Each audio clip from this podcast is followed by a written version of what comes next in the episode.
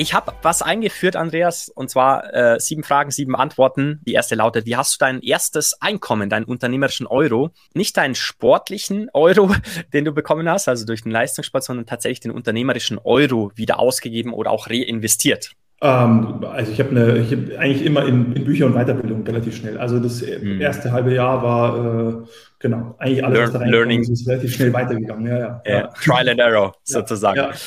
Wer oder was inspiriert dich, jeden Tag besser zu werden?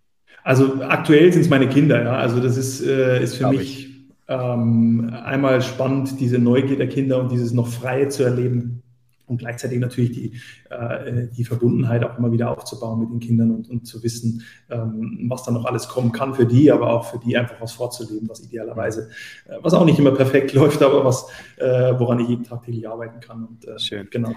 Ist tatsächlich die, die meiste Antwort auf diese Frage, wenn äh, jemand schon Kinder hat. Und das finde ich auch immer wieder, ja, wirklich faszinierend. Ich darf es auch gerade erleben. Ich habe es ja auch eingangs erwähnt. Ich darf äh, gerade, also meine Lebensgefährtin, die hat eine kleine äh, fünfjährige Tochter und das ist wirklich so interessant äh, zu sehen, ja, die Entwicklung und ähm, wie du gerade gesagt hast, dieses, dieses Lebendige, diese Freiheit, die die noch genießen, ja, auch wie sie träumen, illusionär auch teilweise sind, großartig.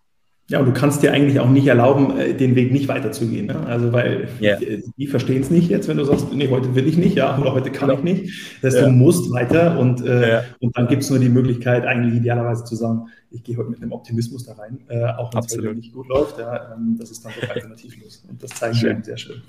Ja. Welche drei Eigenschaften, und da ziehst du sicherlich ein paar Parallelen auch zum Profisport, sind für dich als Unternehmer absolut unverzichtbar? Also in erster Linie ist es für mich die Wissbegierde, die ich äh, sehr, glaube ich, in mir habe und die, glaube ich, ganz entscheidend ist. Ja, also eine hohe Neugier und Interesse auch immer wieder aufzubauen.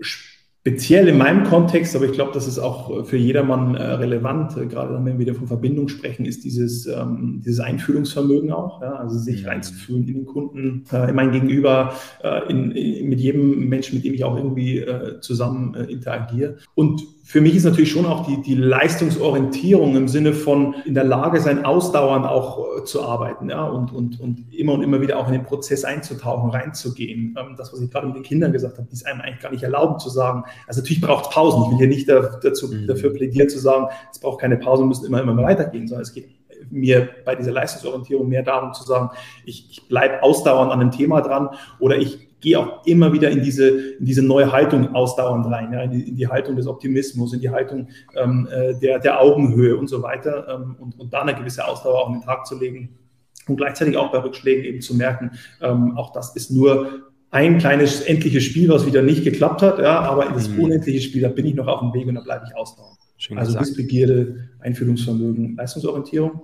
ja. würde ich jetzt so spontan beantworten. Ja. Schön. Was war die eine Entscheidung, die wichtigste, die du je getroffen hast, Andreas?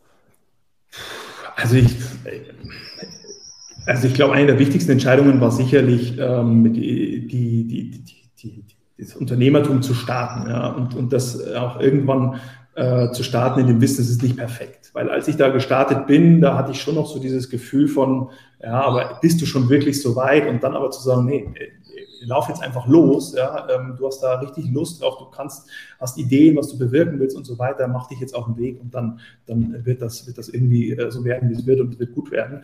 Ähm, also diesen Schritt zu tun, diese Entscheidung da einmalig zu treffen, das war sicherlich eine der wichtigsten Entscheidungen jetzt für meine heutigen, für meinen heutigen Weg.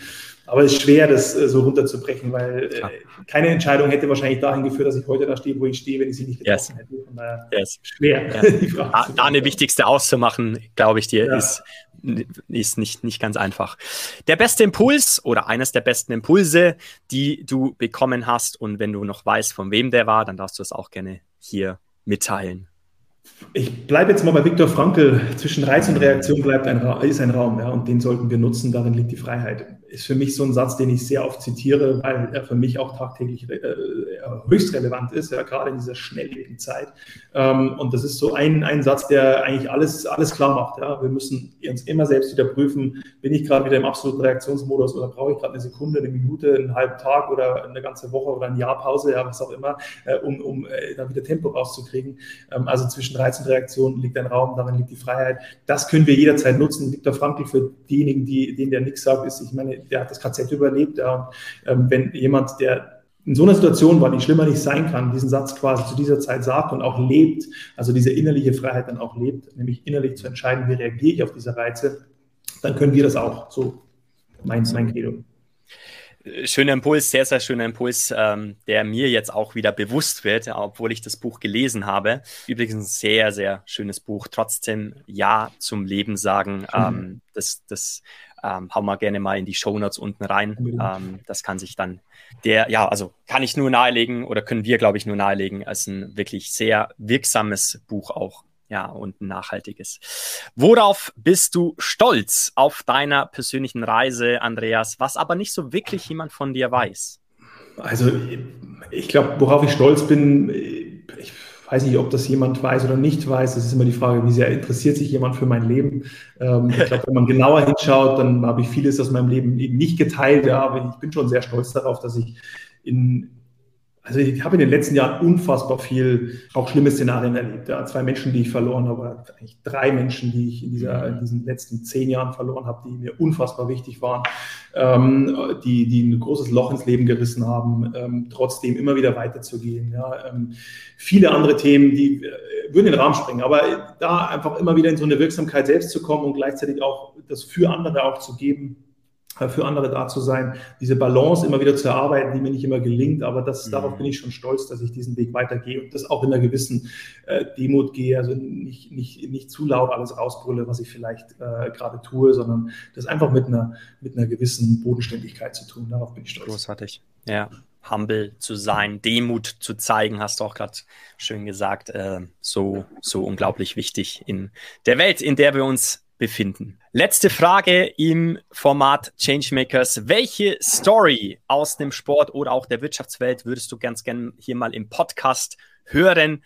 Ausgeschlossen sind Jan Frodeno, den ich schon sehr, sehr oft gehört habe, und auch Oliver Kahn. Vielleicht fällt dir noch einer ein, auch vielleicht einer deiner Idole von damals welche Story ich gerne hören würde, von welchem Athleten oder von welchem, äh, aus welchem Wirtschaftskontext? Genau, aus der Wirtschaftswelt. Äh, einfach eine, eine, spannende Story. Es kann auch Elon Musk sein, den habe ich auch schon das eine oder andere Mal gehört, wobei es ein bisschen schwierig wird wahrscheinlich oder herausfordernd, besser gesagt, den reinzuholen. Ich gehe mal, in die, geh mal in die Medienwelt, wenn ich darf, ja, was ja auch was mit ja, Unternehmertum ja. zu tun hat. Ich finde Will Smith, ja, der ist ja, hat ja gerade auch echt was, äh, echt was nicht Gutes getan, ja, aber yes. ich, ich finde diesen Menschen extrem stark eigentlich. Ja, und ich habe ein hohes Interesse irgendwie an seiner äh, an seinem Leben oder an dem, was der so für sich durchgemacht hat, äh, auch erlebt hat. Also das würde mich, würde mich äh, durchaus interessieren, mit ihm mal so in den Dialog Klasse. zu gehen oder das ja. aus deinem Podcast herauszuhören. Ja. Großartig. Erst kürzlich wieder sein, äh, für mich der, der, der schönste Film auf Erden, das Streben nach Glück.